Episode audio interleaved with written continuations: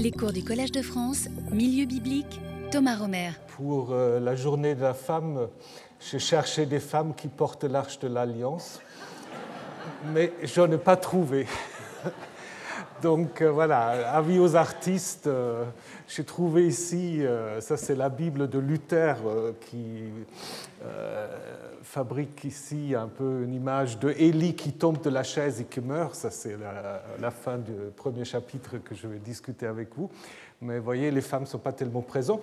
Néanmoins, l'histoire de 1 Samuel 4, que nous allons explorer dans un moment, elle se termine quand même avec une parole de femme. Alors ça, je peux au moins dire ça, que tout à la fin du premier chapitre de l'histoire de l'Arche, il y a euh, cette femme qui reste son nom, comme beaucoup de femmes dans la Bible. Euh, il y a beaucoup de femmes dont on ne sait pas comment elles s'appellent. Hein, la fille de Jephthé, la femme de Manoah, et puis ici, euh, cette femme de Pinchas qui va mettre au monde un dénommé Ikavot et qui va dire la gloire est partie au moment où justement l'arche a été donc déportée par les Philistins.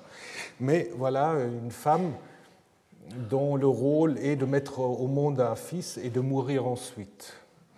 Voilà, euh, donc je n'ai pas d'annonce plus, euh, plus agréable à vous faire. non, on, pourra faire les choses un peu différentes, mais ce n'est pas, pas le sujet de, de notre cours. Donc, euh, ce que je dois encore ce que je dois encore juste vous préciser avant que nous allons regarder un peu plus en détail euh, le texte de 1 Samuel 4, c'est un peu le contexte euh, à l'intérieur duquel il faut comprendre les livres de Samuel et des rois. Et ce contexte, c'est ce qu'on appelle souvent l'histoire deutéronomiste. Euh, les fidèles parmi vous connaissent peut-être l'idée. Qu'est-ce que c'est l'histoire deutéronomiste C'est l'idée en fait que ces livres, Samuel Roi, mais aussi les livres de Deutéronome, Josué et Juge, ont été à un moment édités, rédigés ensemble par un auteur ou pas, un groupe d'auteurs qu'on appelle à la suite de Martin euh, un des plus grands, à mon avis, un des plus grands exégètes du XXe siècle, euh, exégète, archéologue, euh, qui est mort d'ailleurs à Bethléem, où se trouve son tombeau. Martin avait en effet inventé cette théorie de l'histoire deutéronomiste en disant que les livres de Deutéronome, Josué, Juge, Samuel et Roi, ils ont quand même un style assez similaire qui rappelle justement le style du Deutéronome. Et ce livre aurait été en fait rédigé, mis ensemble par un auteur que, bah, comme il ne connaît pas le nom, il appelle le deutéronomiste. Pourquoi le deutéronomiste? Par allusion au livre du Deutéronome. Hein. Donc cet auteur aurait écrit, selon Martin en fait, quelques ans après la destruction du temple et de l'exil, en reprenant des traditions anciennes, mais en les rééditant pour expliquer quoi? Ben, Pour expliquer la catastrophe de l'exil. Il faut expliquer pourquoi, malgré les promesses divines, Dieu promet à David une dynastie éternelle. Il y a beaucoup de choses sur les rois très positifs. Mais pourquoi tout d'un coup, il y a quand même la catastrophe. Donc le deutéronome, euh, ou le deutéronomiste, l'histoire deutéronomiste, aurait voulu en effet montrer que la destruction de Jérusalem, l'exil, n'est pas signe de la faiblesse en fait de Yahvé, euh, mais c'est en effet la sanction de Yahvé euh, vis-à-vis de son peuple à cause du fait que ces rois n'ont pas respecté ces lois telles qu'elles sont consignées dans le livre du Deutéronome, d'où l'idée de l'histoire deutéronomiste. Pour Note, c'était un individu. Donc il ne faut pas, peut-être, euh, ce n'est pas inintéressant de vous dire, Note a écrit ce livre, un petit livre, en 1943 donc en plein guerre mondiale, et on voyait déjà, en fait, il était en fait euh, soldat de l'armée allemande, mais était en arrêt maladie. Et en écrivant, ben voilà, qu'est-ce qu'on fait quand on est professeur, on écrit un livre. Euh, mais alors, ce qui est intéressant quand même, en, écrivant euh, ce livre sur une sorte de réflexion sur la catastrophe, bah, certains disent en effet, il se projetait un peu lui-même dans cette posture du deutéronomiste, ce qui évidemment n'est pas impossible. Hein. Donc, note en fait voit le deutéronomiste comme quelqu'un qui veut expliquer la catastrophe, mais qui n'a pas du tout de, de solution à proposer. Hein? Il dit, ben voilà, on explique pourquoi ça arrivé, et c'est tout. On réunit les sources et on les laisse parler aussi, même s'ils ils sont contraires à l'idée qu'on veut défendre. Donc c'est pour cela, Note a appelé son deutéronomiste aussi un courtier honnête, un ehrlicher c'est quelqu'un qui vraiment est honnête vis-à-vis de ses sources, en le comparant aux historiens grecs et romains qui, eux aussi, laissent parler leurs sources. Donc, ce qui explique pour euh, Note pourquoi, à l'intérieur du livre Samuel et Roi, ben aussi Josué et Juge, on a parfois des contradictions, hein, des visions très positives de la royauté après des visions très négatives, parce que les sources anciennes dit note, le deutéronomiste les a repris en les laissant parler, mais évidemment euh, toujours avec l'idée qu'à la fin, il faut montrer pourquoi la catastrophe est arrivée, sans forcément avoir d'alternative. Alors l'idée que... Alors on note aussi que le deutéronomiste, c'était un individu qui avait des comptes à rendre à personne, qui était ni un scribe ni un prêtre, une sorte de d'auteur freelance presque, ce qui évidemment est aussi un tout petit peu anachronique. Et très très vite, on a un peu modifié cette idée en disant il s'agit plutôt, en fait, non pas d'un individu, hein, mais plutôt d'une école, d'un groupe. Et on peut en effet voir qu'à l'intérieur des textes dits deutéronomistes, il y a des révisions. Par exemple, juste un exemple, vous connaissez peut-être l'histoire de la conquête qui commence au chapitre 1 du livre de Josué, où Dieu exhorte Josué comme un chef militaire, comme la déesse Ishtar dit au roi Asahardon, n'aie pas peur, ne crains pas, je suis avec toi, je mets devant toi tous tes ennemis. Et ainsi se termine le premier discours, sois fort et courageux, car c'est toi qui donneras à ce peuple tout le pays. Donc l'histoire, disons le discours pourrait être terminé, mais alors tout d'un coup le verset 7 reprend en disant, Vie, sois fort et courageux, donc ce qu'on appelle la Wiederaufnahme, la reprise, on répète, veille à agir selon tout ou toute la Torah que Moïse, mon serviteur, t'a prescrit, et médite la Torah jour et nuit. Donc là, qu'est-ce qu'on a? On a le même vocabulaire, mais au lieu de présenter Josué comme un chef de guerre, ben, on le présente comme une sorte de respectueux de la Torah, une sorte de proto-rabbin qui ne fait que méditer la, Torah jour et nuit. Évidemment, si vous méditez la Torah jour et nuit, vous ne pouvez plus tellement faire la guerre. Donc il y a une sorte de relecture plus nomiste par rapport en fait à, au premier deutéronomiste. C'est pour cela cette école de Göttingen a parlé d'un deutéronomiste nomiste, quelqu'un qui est très préoccupé par la loi. Après, on a encore ajouté un DTRP, un deutéronomiste prophétique, c'est lui qui aura rajouté les histoires sur le prophète, mais peu nous importe. Ce qui est intéressant dans cette modification, c'est l'idée en fait que nous n'avons pas un seul individu, mais qu'il s'agit plutôt d'une école et qui a travaillé sur plusieurs décennies, si ce n'est pas sur une centaine d'années.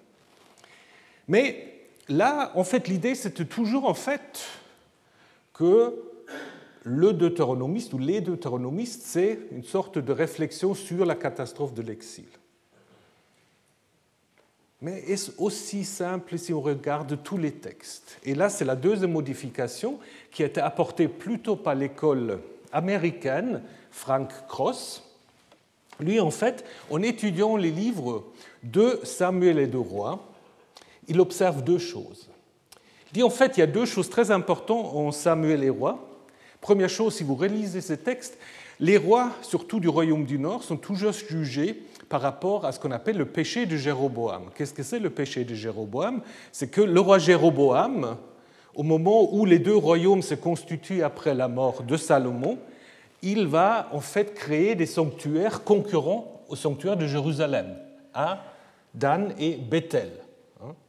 Et tous les rois du Nord sont critiqués parce qu'ils ne sont pas en fait fidèles au sanctuaire de Jérusalem, mais ils euh, vénèrent Yahvé, Adan et Bethel, donc ce qu'on appelle le péché de Jéroboam.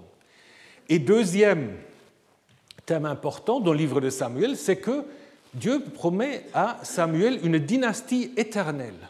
Hein. Donc il y aura toujours quelqu'un de ta descendance sur le trône à Jérusalem. Et Krusty met ces deux thèmes. Est-ce que ça marche bien à l'époque de l'exil, de la déportation? C'est contradictoire un peu. Et donc il dit en fait, quand on regarde ces deux thèmes, la ligne davidique et le péché de Jéroboam, ça s'est résolu d'une certaine manière dans la figure de Josias. Hein. Parce que le roi Josias, c'est lui qui va détruire le sanctuaire de Bethel, hein, comme il est dit, il met fin en fait au péché de Jéroboam, et il est en effet présenté comme étant le nouveau David, le rejeton davidique exemplaire.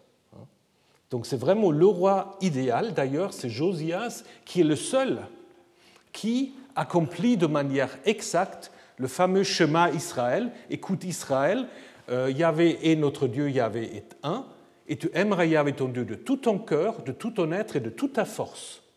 Et toute ta force, c'est en fait, normalement, en hébreu, meod, un adverbe qui est utilisé que deux fois dans toute la Bible comme un substantif, ce qui traduit ici par force, c'est justement dans le Deutéronome et quand on caractérise Josias comme celui qui aime Yahvé de tout son cœur, de tout son être et de toute sa force. Donc ça veut dire en fait, Josias est celui qui accomplit le Deutéronome exactement. Donc du coup, l'idée de Cross, qui suivie par presque toute l'école américaine, c'est de dire la première édition de l'histoire de Deutéronomie, ce n'était pas du tout à l'exil, c'était sous le règne de Josias.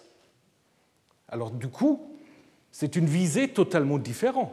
Hein. si c'est écrit par Josias, ce n'est pas une histoire de la catastrophe, c'est quoi? C'est une histoire de propagande pour les réformes de Josias et pour montrer que Josias, c'est vraiment le digne successeur de David. Et on peut en effet montrer que sous Josias, il y a beaucoup d'activités. Sur le plan archéologique, on constate que Jérusalem s'agrandit de manière spectaculaire, que l'infrastructure devient importante, qu'il y a cette volonté de tout centraliser sur Jérusalem. Donc il faut imaginer aussi qu'il y a du coup une activité scribale importante. Et donc je pense en effet, il faut pas choisir l'un contre l'autre, parce que parfois, entre l'école allemande et l'école américaine, c'est des luttes acharnées pour savoir euh, qui a raison. Euh, je pense les deux ont raison. C'est très suisse, je suis d'accord, mais c'est vrai. C'est vrai parce que on peut en effet comprendre l'histoire deutéronomiste comme un point de départ, en effet, dès l'époque néo-assyrienne, donc euh, de l'époque de Josias, si vous voulez, ce n'est pas encore l'histoire deutéronomiste note, hein. c'est plutôt un travail de scribes euh, qui sont euh, donc sous les ordres de Josias et qui défendent les intérêts de la cour, une sorte aussi de glorification de Josias, comme le font les scribes assyriens aussi, pour glorifier les hauts faits de leur roi. C'est tout à fait normal. Et donc on peut imaginer, et ça c'est important pour bien comprendre après aussi notre histoire de l'Arche, qu'il y a une première édition des deutéronomistes sous Josias, qui comprend un rouleau Samuel roi, peut-être un autre rouleau Deutéronome et Josué, parce qu'on peut montrer que c'est très inspiré de la rhétorique assyrienne. Ce n'est pas encore un grand rouleau histoire deutéronomiste, c'est plusieurs rouleaux, donc il faut plutôt parler d'une sorte de bibliothèque. Hein.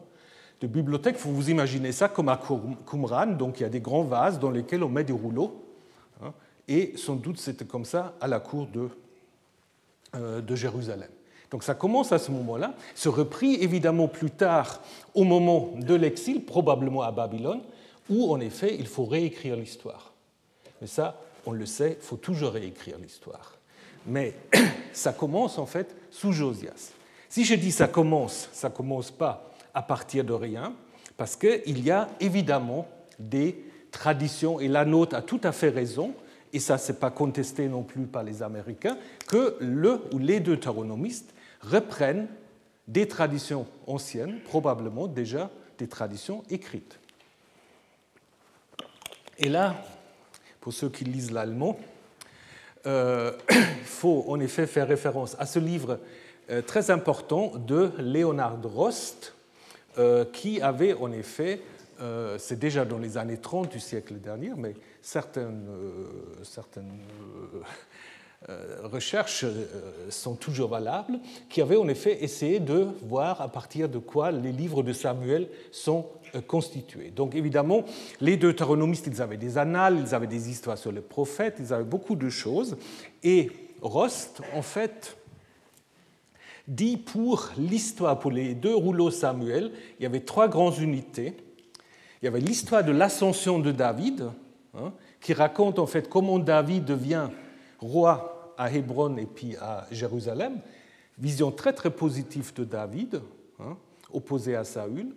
Ensuite, l'histoire, ce qu'on appelle l'histoire de la succession de David, euh, qui en fait est assez différent parce que David est un peu faible, il y a tout le temps des révoltes d'Absalom, de Sheba.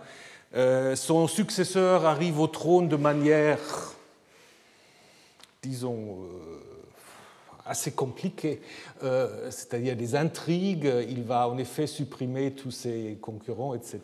Donc un David euh, un peu dépassé par les événements. Et finalement, troisième élément, ce qu'il appelle die Ladeerzählung, l'histoire de l'arche. L'histoire de l'arche qui aurait été en effet écrit aussi comme un œuvre, un texte indépendant et qui aurait compris les chapitres 1 Samuel 4, 6 et de Samuel 6, grosso modo, et qui aurait en fait écrit comment l'arche est arrivée de Shiloh, de Silo à Jérusalem. Alors Rost, et ça aujourd'hui peut-être on va moins le suivre, Rost était très, très, comment dire, euh, très confident dans le fait que ces textes remontent aux événements mêmes, qu'ils étaient écrits quasiment par des témoins oculaires, hein, pas des gens qui avaient vu ce qui s'était passé. Donc aujourd'hui, je pense que c'est difficile à, admettre, mais l'idée, je pense, de Rost mérite d'être euh, quand même reconsidérée. Alors je ne vais pas aller dans les détails, là on va le faire au fur et à mesure, parce que c'est évidemment pas l'ensemble de ces chapitres qui sont l'histoire originelle de l'Arche. Mais pour lui, en fait, euh, cette histoire, pour Rost, elle avait comme but d'expliquer pourquoi donc l'arche euh, arrive à Jérusalem et aussi évidemment euh, montrer la supériorité de cette arche par rapport aux Philistins. Il aurait été écrit donc euh, sous le règne de David ou Salomon. Ça, je pense, on va voir que ce n'est pas si simple. Donc il y avait dans cette histoire apparaît comme un Dieu qui combat les ennemis d'Israël, qui apporte la victoire à son propre peuple et qui en fait euh, va trouver son emplacement final dans le temple de Jérusalem. Et c'est là, en effet, où, se pose toute la question. Parce que si vous prenez l'histoire de la succession de David, on a en fait des chapitres qui se suivent. L'histoire de l'ascension de, de David, idem. Mais l'histoire de l'arche, c'est un peu bizarre. C'est 1 Samuel 4, 6. Après, il faut sauter à 2 Samuel 6.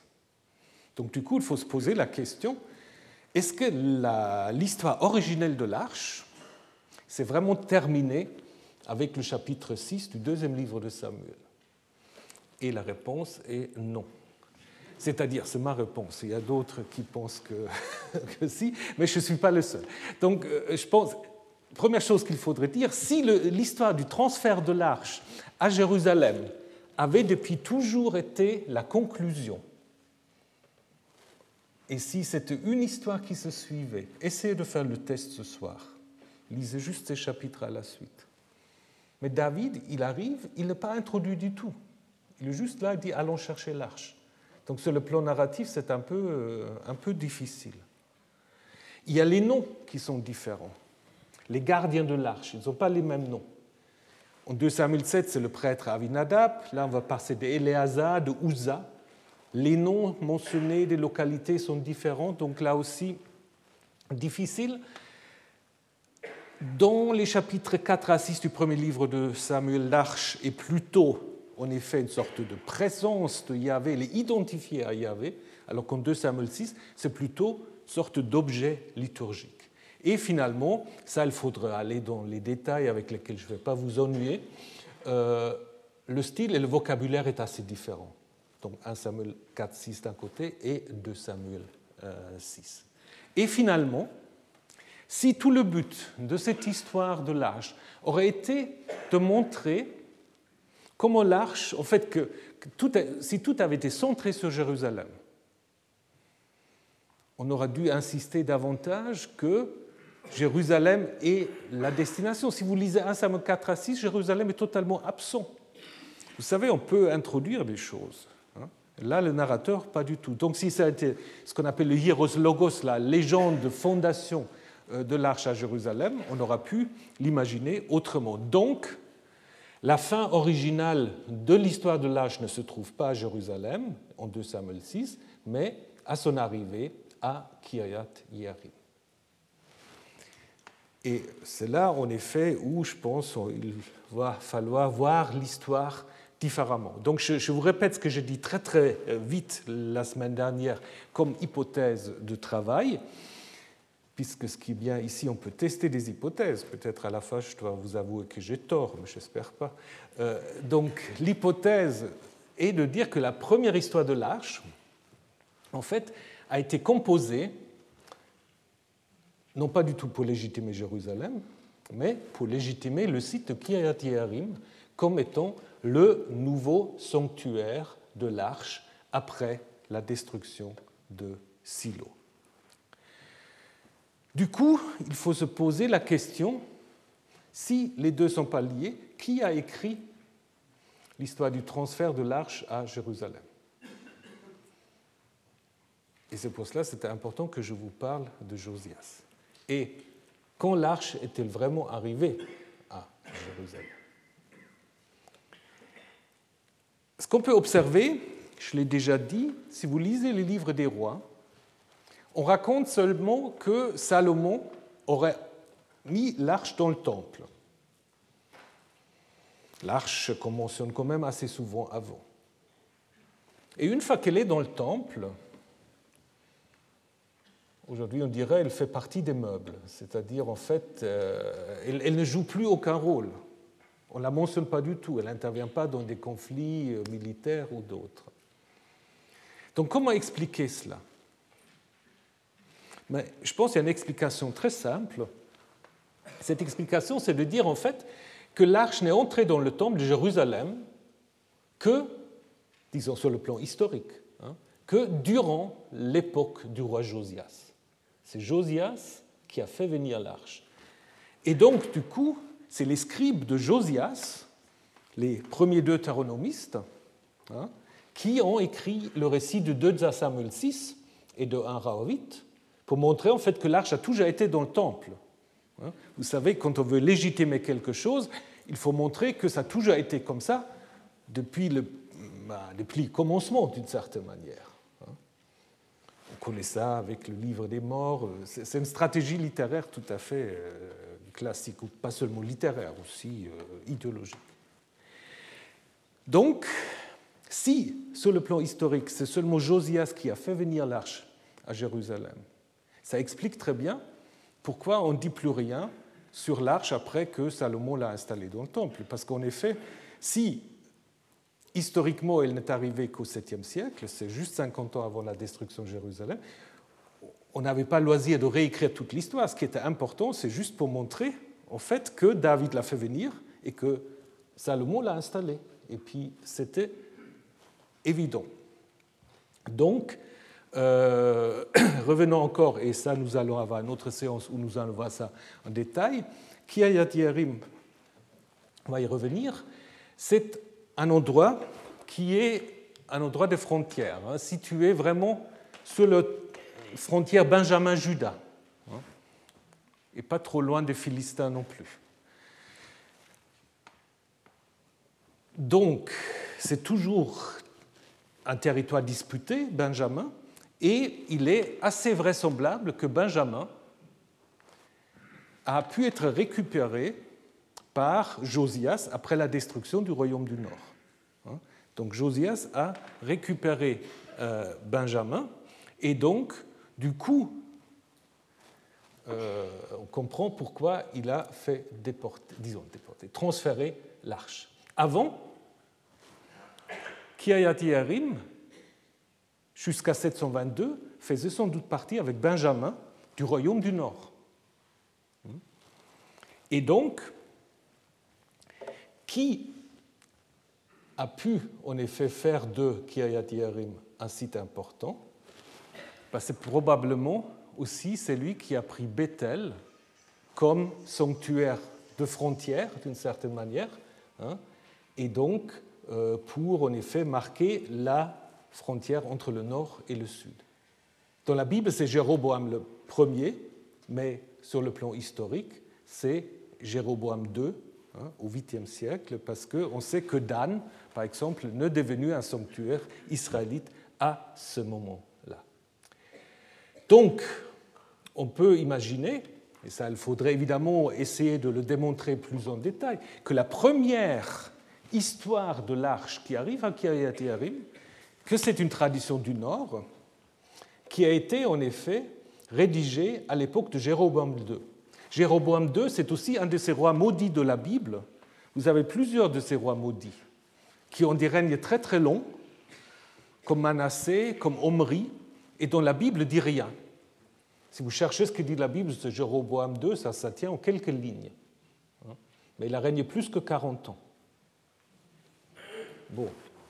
Donc, euh, je pense que, en effet, c'est probablement à cette époque-là qu'on a écrit l'histoire de l'arrivée de l'arche à Kiryat Alors, un dernier argument pour euh, la théorie selon laquelle c'est Josias qui l'a fait venir à Jérusalem, c'est un texte qui se trouve dans le livre des Chroniques. Les livres des Chroniques ont une version alternative, en fait, de l'histoire de la réforme de Josias. Souvent on dit c'est un texte beaucoup plus récent, ce qui est possible, mais il y a quand même là un verset qui n'a pas d'équivalent dans le livre des rois et qui est très curieux. Puisque là, Josias dit aux Lévites Placez l'arche sainte dans la maison qu'a bâtie Salomon. C'est Josias qui le dit. Hein. Donc, ne, portez, ne vous, la, vous l'avez plus à la porter sur l'épaule. Qu'est-ce que ça veut dire? Donc là, on a l'impression que c'est pour la première fois que quelqu'un dit maintenant placez l'arche dans le temple, si on prend ça au sérieux. Donc, ça ira très bien avec euh, l'hypothèse que je viens de vous présenter. Et c'est sur cette hypothèse qu'on va travailler, à savoir que la première histoire de l'arche, à l'origine, il y a des retouches, je vais vous les montrer au fur et à mesure, hein, euh, date du royaume du Nord, et puis qu'elle a été révisée et augmentée par 2 Samuel 6 à l'époque de Josias, réécrit encore à l'époque de l'exil, où la déportation de l'arche chez les Philistins devient en quelque sorte même l'image de l'exil. Voilà. Maintenant, on peut commencer à travailler, c'est-à-dire on regarde le texte et on regarde l'histoire. Alors, on va commencer avec 1 Samuel 4. Je vous ai déjà dit, et on va le voir tout de suite, que souvent les différences entre le grec et l'hébreu sont importantes. D'abord, je vous traduis le texte euh, massorétique, texte de la Bible hébraïque, qui commence ainsi La parole de Samuel était pour tout Israël, ou sur tout Israël, et Israël sortit à l'encontre des Philistins pour la guerre, et il compère près de Ha-Eben Ha-Ezer, la pierre du secours. Les Philistins campaient à Afek. Pour les hébraïsantes, il y a un problème, vous l'avez identifié.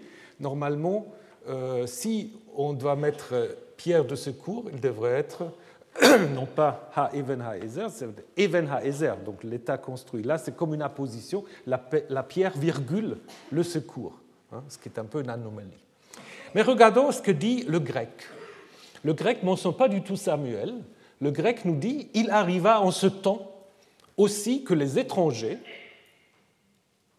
donc au lieu de Philistins, les étrangers, se rassemblèrent pour la guerre contre Israël.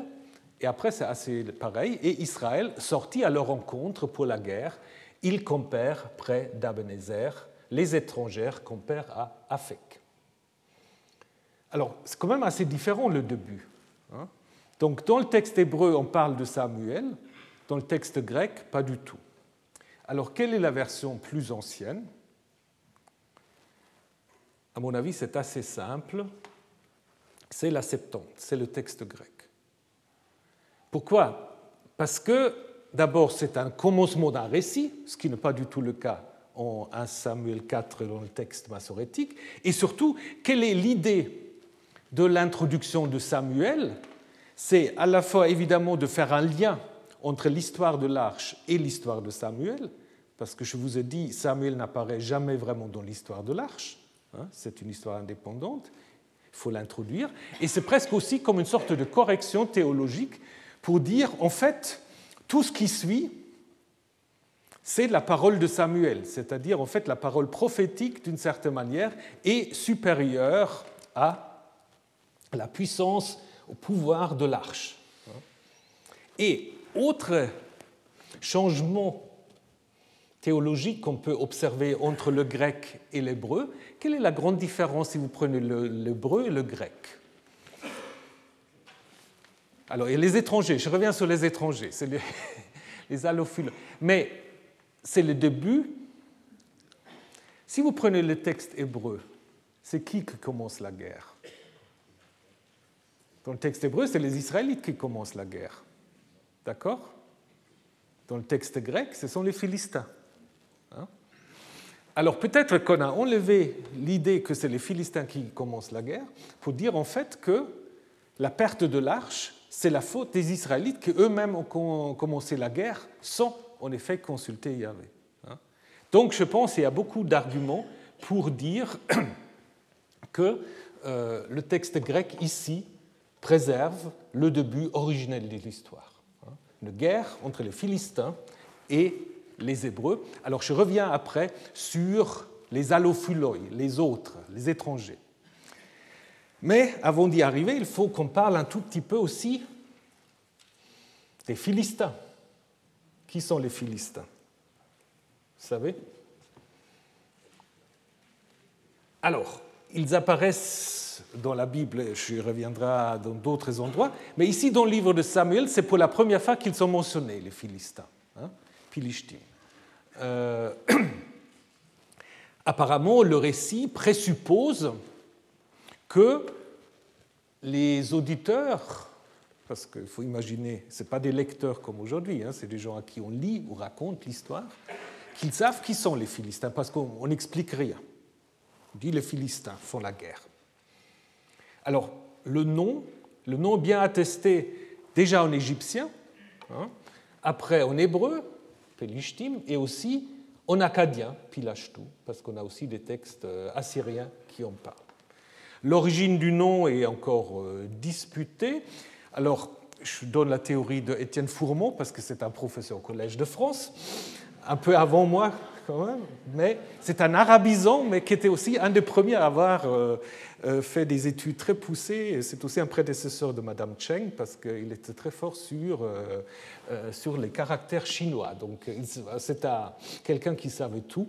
Et donc, lui, il avait en effet rapproché les Philistins du Pélasgoï, donc des Pélasgues, qui apparaissent en effet comme euh, la population autochtone euh, donc, euh, de la Grèce pré-hellénique. Ce qui n'est pas trop bête comme idée. Et finalement, plus récemment, l'égyptologue Thomas Schneider, et c'est probablement ça ce qu'il faut retenir, et vous allez comprendre tout de suite pourquoi, il a fait un lien avec le mot mycéen, pelosistoi, donc qui veut dire en fait, ce n'est pas du tout un terme ethnique, mais qui veut dire des marins ou des matelots. Et donc, à l'origine du terme, vous allez comprendre dans un moment, ce n'est pas du tout un terme ethnique, c'est un peu comme les Hapirou, c'est un terme sociologique. Hein. Un peu comme les Vikings, qui à l'origine aussi sont en fait un mot pour dire des guerriers marins, et qui éventuellement plus tard deviennent un terme ethnique. Et pour les Philistins, c'est exactement la même chose. Donc les Philistins, on les connaît surtout grâce aux textes et surtout aux images égyptiens. Hein. ici, donc, le relief de Ramsès III à Medinet Habu, là en détail. Là, c'est les Philistins. Et donc, quelle était la théorie traditionnelle sur les Philistins? Ça remonte à Maspero. Maspero avait dit les Philistins, c'est les fameux peuples de la mer hein, que, en fait, euh, Ramsès aurait installé après sa victoire contre eux sur euh, la côte euh, au sud de Canaan. Ça, c'est l'idée que vous trouvez sur Wikipédia et ailleurs. Mais ce n'est pas tout à fait ça. C'est un peu plus compliqué. Il faut modifier un peu ce paradigme sans l'abandonner totalement, parce que je pense que l'origine de la mer est tout à fait euh, juste, disons, au moins partiellement.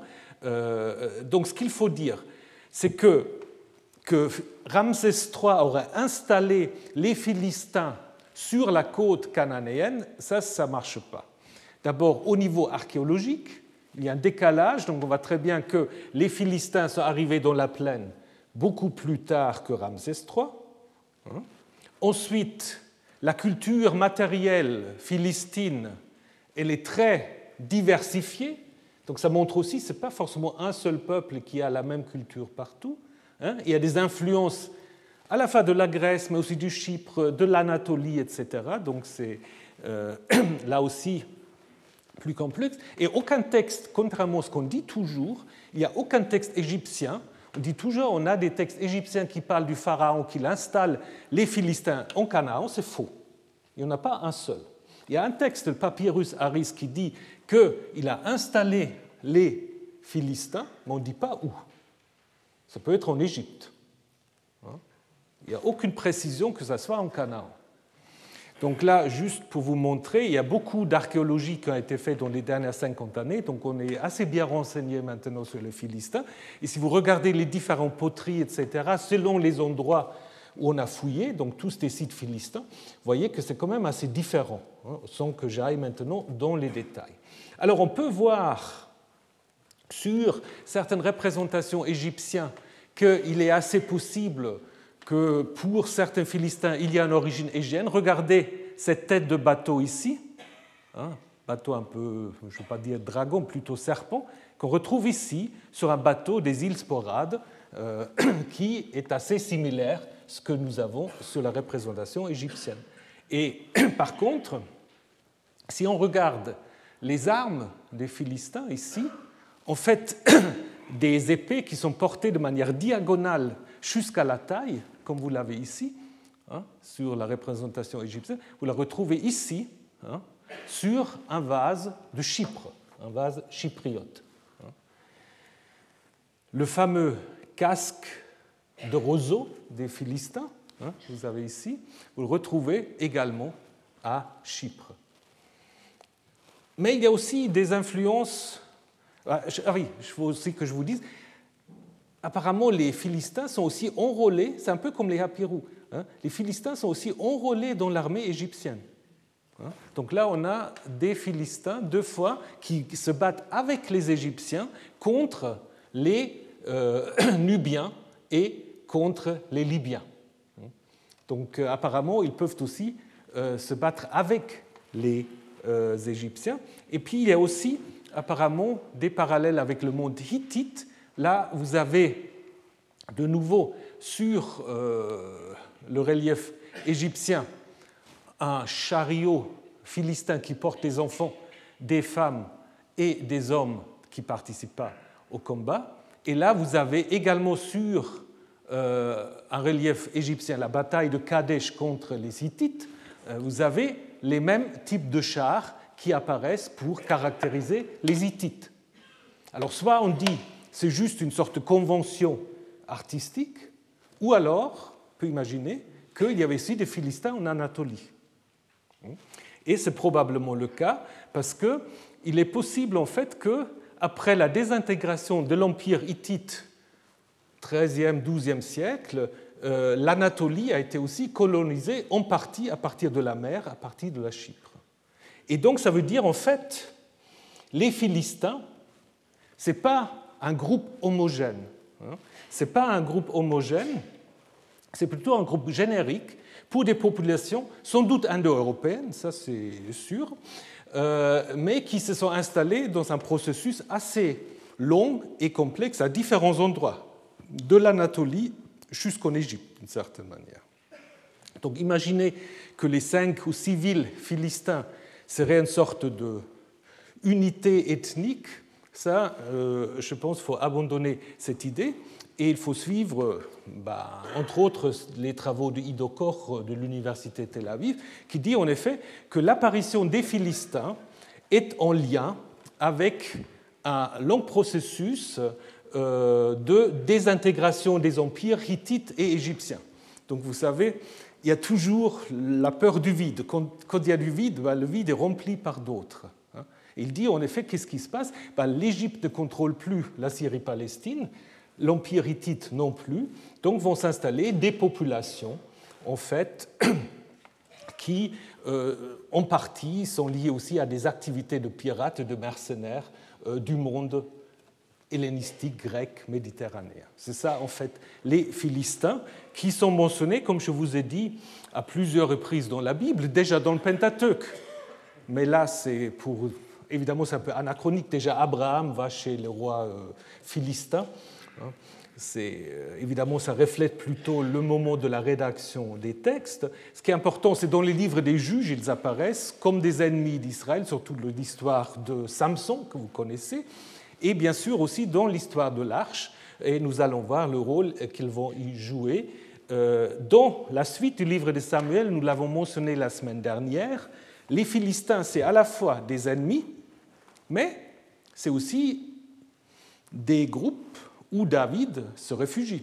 Il devient même mercenaire. Hein. Il devient mercenaire des Philistins. Et dans les livres des rois, on trouve aussi on trouve des choses assez mixtes. C'est à la fois des ennemis, mais il y a aussi des ennemis de Salomon qui se réfugient chez les Philistins. Ils ne sont pas trop loin. Et apparemment, les dieux des Philistins sont aussi assez puissants, puisqu'on apprend que le roi Akasias, quand il est malade, il va envoyer une délégation à Ekron pour consulter, le dieu Baal Zewul ou Zewoub, on y reviendra, euh, donc apparemment euh, apprécié. Et finalement, le roi araméen Hazaël aurait conquis des territoires philistins du nord, ce qui apparemment se euh, précise aussi par rapport aux fouilles qui ont été faites les Philistins apparaissent dans des sources égyptiennes, là on l'a déjà vu, mais aussi dans les sources assyriennes. Et ça, c'est important aussi pour notre enquête. Ce qui est surtout important, c'est ce qui se passe après sous Sargon et Sennacherib. Parce que là, en fait, la Bible est directement impliquée, c'est-à-dire Ézéchias, le fameux roi Ézéchias, euh, organise avec d'autres une révolte anti-assyrien et destitue le roi Padi de Ekron, qui apparemment était loyal aux Assyriens, ce qui provoque en effet l'intervention des Assyriens, qui vont en fait condamner euh, Ézéchias à payer des très lourds tributs et qui vont annexer en fait une grande partie du royaume de euh, Juda. Hein. Donc, euh, et cet épisode est tout à fait aussi documenté dans les textes assyriens, ce n'est pas seulement dans la Bible. Et puis, à l'époque babylonienne, euh, Nabucodonosor va conquérir euh, le territoire philistin qui va être intégré dans l'Empire. Et finalement, le dernier texte vraiment philistin, c'est une lettre, une lettre écrite par le dernier roi de Ashdod au pharaon pour euh, l'implorer de l'aider contre les Babyloniens. Mais apparemment, le pharaon n'a plus rien fait. Et donc les Philistins bah, disparaissent, mais ils laissent quand même leur nom, parce qu'après, ça devient la Palestine, évidemment, qui vient euh, de Philistia, euh, nom qui été donc donné jusqu'à 1948 et qui évidemment existe encore aujourd'hui comme nom politique, mais c'est assez complexe. Là, vous avez euh, une image justement des Assyriens qui déportent deux divinités de la ville de Ekron. Ces choses-là, c'est important parce que nous allons avoir besoin de cela quand on va comprendre la déportation aussi de l'arche. Alors, maintenant, encore un mot sur les fameux étrangers, les allophuloi, parce que dans les textes grecs, il y a en effet quelque chose d'assez particulier. Vous avez dans les manuscrits grecs, quand on a en hébreu philistin, jusqu'au livre de Josué, vous avez en effet philistim. Ben, ça, c'est juste la translittération. Hmm? Mais dès qu'on passe au livre de Juges jusqu'au livre des rois, on va toujours avoir allophilos. Étranger, païen, difficile, donc d'une autre, euh, d'autres ethnies. Hein. Euh, et c'est apparemment réservé quasiment aux Philistins, parce que le terme est utilisé 300 fois dans le texte grec et presque toujours pour le Philistin, à cinq exceptions près. Comment expliquer ce changement? Alors, soit on peut dire que le Hexateuque, le livre de Genèse à Josué, était traduit par d'autres traducteurs, ce qui est possible, surtout pour le Pentateuque, et que Josué était très influencé par ces traducteurs-là. Ou est-ce que il y a aussi une sorte de volonté de faire des Philistins, bah, disons pour dire vite, de faire des Philistins des Grecs d'une certaine manière. Parce que, en fait, euh, si les livres de euh, juges Samuel ont été traduits en hébreu aux alentours du deuxième siècle avant l'ère chrétienne, euh, en grec, pardon, ont été traduits en grec au deuxième siècle avant l'ère chrétienne, bah, on est sous domination hellénistique, séleucide, hein, et donc, voilà, on a pu voir dans les Philistins sorte de symbole des Grecs. Hein. Retourner d'une certaine manière la distinction grecque entre grec et barbare, maintenant de l'autre sens, hein, en mettant les Philistins dans les rôles des autres. D'autant plus que les Philistins, en effet, étaient incirconcis. Hein, donc c'est un autre terme qu'on ne leur donne pas dans l'histoire de l'Arche, mais dans les livres de Samuel, on les appelle parfois les incirconcis. Hein, donc ce qui est en fait aussi une sorte de euh, marqueur identitaire. C'est les seuls qui habitent la Palestine qui ne sont pas circoncis. Donc du coup, on peut en effet imaginer que les Philistins, qui dans le livre de Josué sont encore présentés d'une certaine manière comme étant la population autochtone qu'il faut chasser, mais que ensuite, euh, une fois on est dans le pays, les Philistins deviennent les autres et devient évidemment pour les traducteurs grecs symbole des Grecs. Donc euh, il y avait déjà des auteurs qui ont dit les Philistins ce sont les Grecs. Alors c'est pas juste, je dirais, pour le texte hébreu, mais c'est juste, à mon avis, pour le texte grec. Hein. Et ça explique ce choix euh, tout à fait, je pense, conscient. Donc, la relation entre les Israéliens et les Philistins, euh, bah, dans le livre de Samuel, euh, il y a constamment des guerres. Je vous ai dit David est vassal. Est-ce qu'il y a une sorte de supériorité technologique et militaire des Philistins? Parfois, on a l'impression que c'est le cas. Et les récits, en fait, sont possibles. Quand est-ce qu'on a pu écrire ces récits?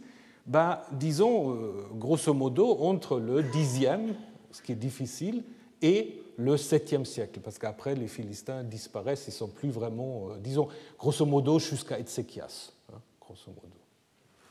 Voilà. Alors, revenons maintenant à notre histoire. Nous avons traduit le verset 1, et souvenez-vous, on a dit que les Philistins campent à Afek et les Hébreux à Eben Ezer. Alors, Afek, euh, il y a plusieurs affects dans la Bible. Hein, il y a plusieurs affects. Affect peut dire soit simplement le lit d'un cours d'eau, hein, ou peut-être aussi forteresse, ça dépend quelle racine euh, on choisit. Euh, ici, pour notre récit, l'identification est assez simple. Il s'agit du site Tel Ras el Ayin, qui plus tard, à l'époque romaine, devient Antipatris. Hein, qui en effet se trouve aujourd'hui dans la grande banlieue de Tel Aviv. Donc Joppa, ça correspond à Tel Aviv. Donc on est vraiment là aux sources euh, du Yarkon. Donc euh, un site très important à l'âge du bronze, toujours occupé encore à l'âge du fer, est mentionné à la fois dans les documents égyptiens et assyriens. Donc je vous ai déjà parlé de cette lettre du roi d'Écron qui écrit au Pharaon. Et dans cette lettre, justement, c'est intéressant, il dit que le roi de Babylone est arrivé à Afek.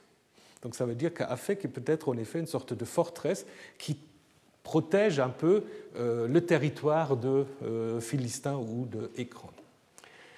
Donc on a trouvé, en effet, lors des fouilles, euh, des poteries philistines du début du premier millénaire. Donc tout ça fait totalement sens.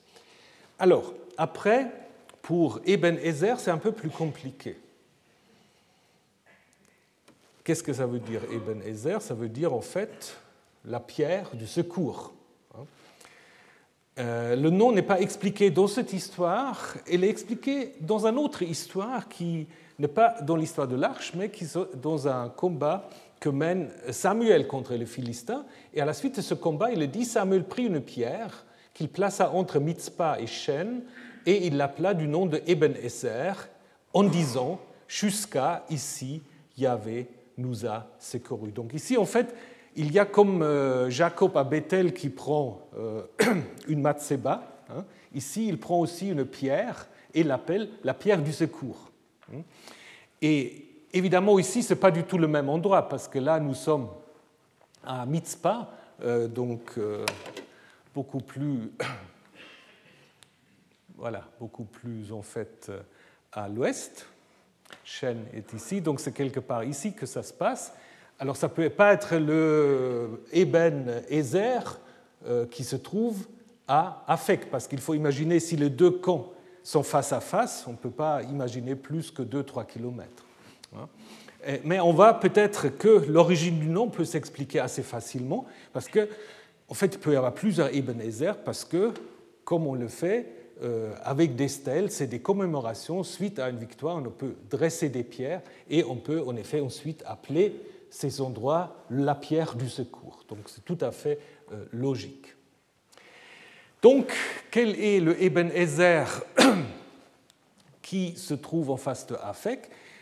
De nouveau, euh, c'est Finkelstein qui a trouvé la solution avec Kochavi, euh, en proposant en fait le lieu de Itzbet Tsarta, qui est un petit, petit site, mais qui est vraiment à 2-3 km de Afek à l'est. Et ce qui est intéressant dans cet endroit-là, on a trouvé un, ostraka, un ostracon pardon, avec des lettres proto-cananéennes. 12e, 11e, 10e siècle, on discute. Certains ont même voulu trouver là-dedans le nom de Hophni. Hophni, c'est un des fils d'Élie. D'autres ont réécrit toute l'histoire de l'arche, hein, comme c'est M. Shea, qui dit voilà, on est arrivé au camp, euh, les Philistins ont pris l'arche, euh, ils l'ont amené à Dagon, après on est venu à Kiryat. Mais il est le seul à avoir traduit ça. Donc euh, je pense que c'est beaucoup plus compliqué.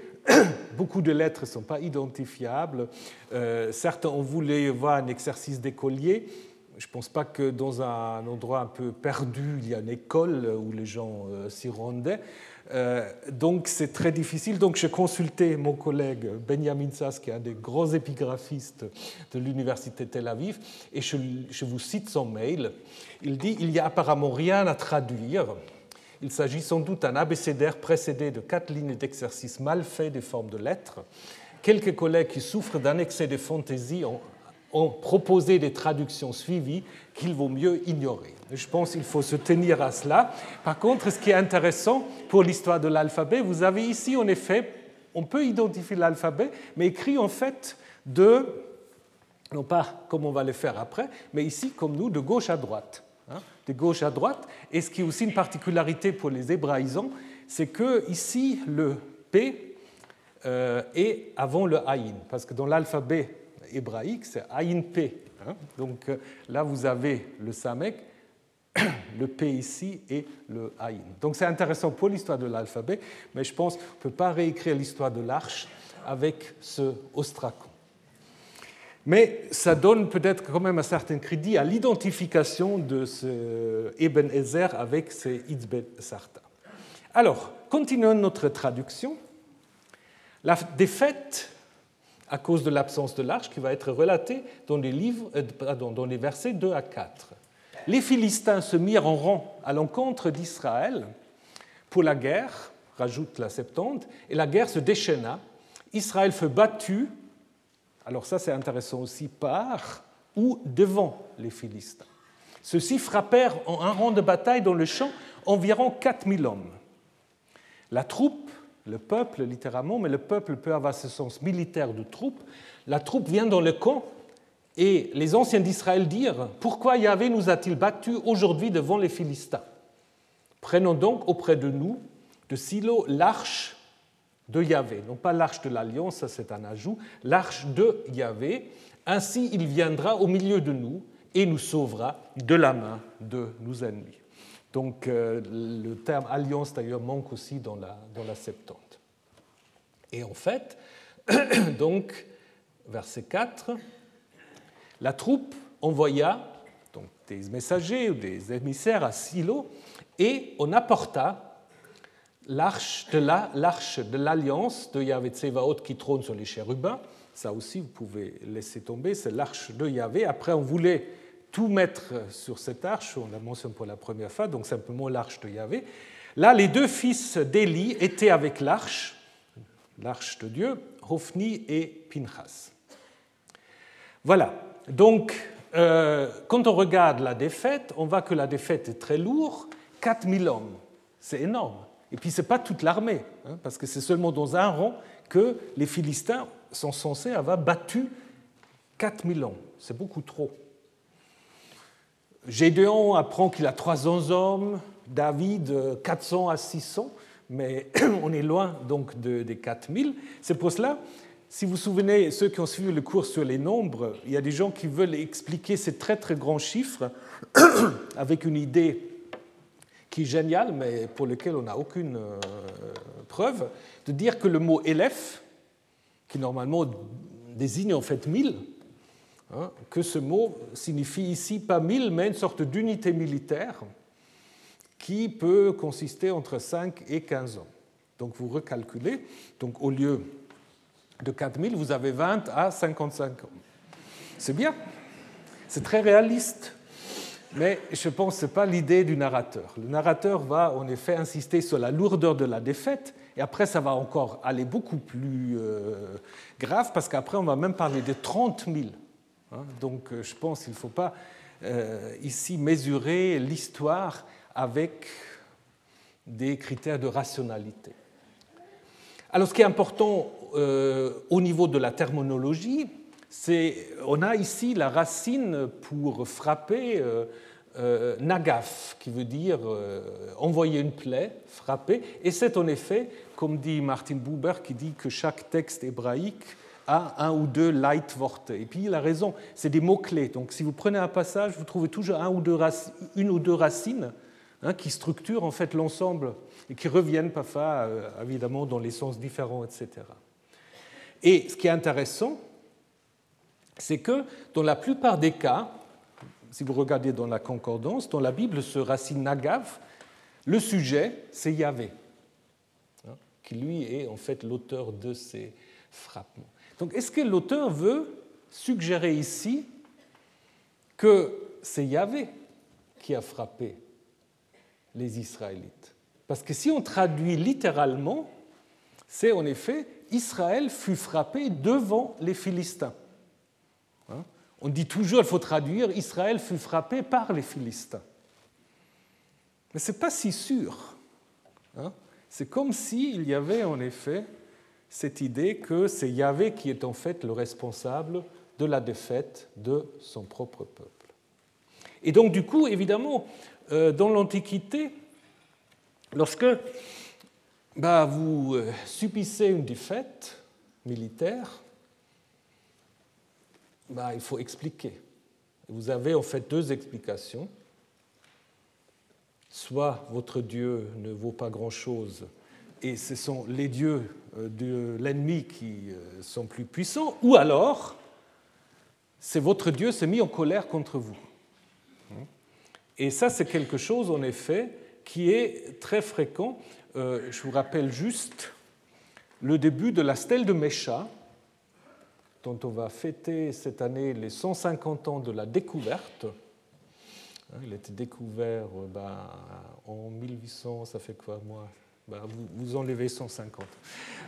Euh, donc, euh, dans cette stèle, en fait, il est dit, donc Mécha se présente, etc., et vante tous ses exploits, mais il dit en effet, Omri, donc, qui était le roi d'Israël, opprima Moab pendant des longs jours, parce que Kémosh, donc le dieu tutélaire des Moabites, parce que Kémosh s'était irrité contre son pays.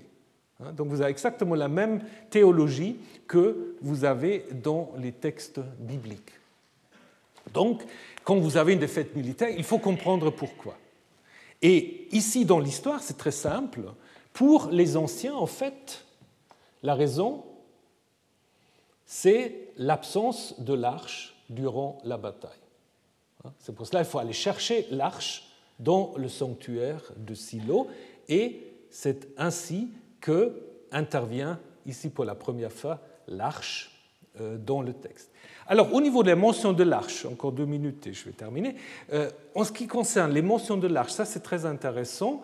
Euh, dans le texte massorétique, comme dans le Codex Vaticanus, donc un des grands manuscrits grecs que je vous ai présenté, euh, si on prend que l'histoire de l'arche proprement dit, entre donc 1 Samuel 4.1 et 7.1, on, a 36, euh, on a 36 mentions. Et c'est très très intéressant parce que dans chaque épisode, il y a 12. 3 fois 12. 12 fois dans l'histoire de la prise de l'arche, ici on a Samuel 4, 12 fois lorsqu'elle est chez les Philistins, et encore douze fois lorsqu'elle revient en territoire israélite. Et si vous prenez encore l'ensemble du livre de Samuel, euh, le texte masorétique et le texte grec, qui diffèrent parfois au niveau de la mention des versets où il mentionne l'arche, mais les deux, en fait, se retrouvent dans l'idée que, à la fois dans le grec que dans l'hébreu, vous avez 40 fois l'arche. Et donc ça, je pense, ce n'est pas par hasard c'est 3 fois 12, les 36, les 40. Donc ça vous montrer quand même que les derniers rédacteurs, ils avaient fait tout un travail en fait de, comptage, d'harmonisation, euh, ce qui devient après la Massor, hein. donc ce premier travail un peu euh, presque d'édition critique euh, du texte. Donc certainement, il y a après toute une réflexion autour de l'arche, ce qui n'empêche pas que l'arche, en effet, est euh, assez, mentionné de manière assez différente dans le grec et dans le texte massorétique. Sur 38 mentions qui sont communs au texte massorétique et à la Septante, il y a 16 différences. Donc ça fait dire 42% sont différents. Donc soit le texte hébreu dit l'arche de Yahvé, euh, le texte grec dit l'arche de Dieu, Parfois, le texte hébreu dit l'arche de Dieu, le texte grec dit simplement l'arche, etc. Donc, il y a vraiment là une grande, grande fluctuation qui montre quand même euh, que par rapport à la manière dont on appelle l'arche, bah, il, y a, il y a du jeu. Alors, ce qui est très euh, évident ici, c'est que l'arche est clairement compris comme étant le représentant de Yahvé. Pourquoi je vous dis ça? Parce que Prenez juste euh, ce que disent les anciens, les anciens pardon. Prenons donc auprès de nous de Silo l'arche de Yahvé. Et l'arche, les féminin, aussi en hébreu. Ainsi, il viendra au milieu de nous et il nous sauvera de la main de nos ennemis. Donc qu'est-ce que vous avez là? On passe de l'arche directement à Yahvé. Hein. Donc, le il se réfère à Yahvé, qui est vraiment présent dans l'arche, ou l'arche le représente d'une certaine manière. Et où est-ce qu'on va chercher l'arche? À Silo. Alors qu'est-ce que c'est Silo? Ben Ça, on verra la semaine prochaine. Retrouvez tous les contenus du Collège de France sur www.colège-2-france.fr.